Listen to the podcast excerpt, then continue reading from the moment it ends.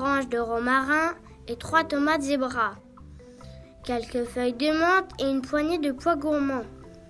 Faire dorer les légumes et ajouter un filet d'huile d'olive. Moi, j'aime pas les légumes, mais quand c'est Mara qui les cuisine, on dirait pas des légumes. Ça, c'est parce que ce sont de vrais légumes qui poussent dans la terre sous un beau soleil. Et surtout, c'est parce que c'est la recette que m'a transmise ma grand-mère, la célèbre chef Clémentine. Est-ce que je vous ai déjà raconté son histoire? Non, non. Vas-y, raconte-nous. Alors sortez vos tabliers et ouvrez grand vos oreilles. Ma grand-mère n'était pas juste une cuisinière, elle était aussi un peu sorcière.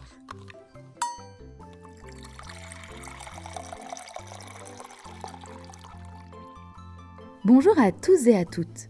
Nous vous invitons à découvrir la sixième histoire des envolées comptées, Marat des Bois. Celle-ci verra le jour le lundi 19 avril, et comme d'habitude, elle se déclinera en plusieurs épisodes, un nouveau chaque lundi matin. Au fil de l'histoire, les enfants pourront participer et tester de nouvelles recettes. Nous avons hâte de mettre vos papilles en éveil et de sillonner les routes de la Haute-Provence avec vous. À bientôt!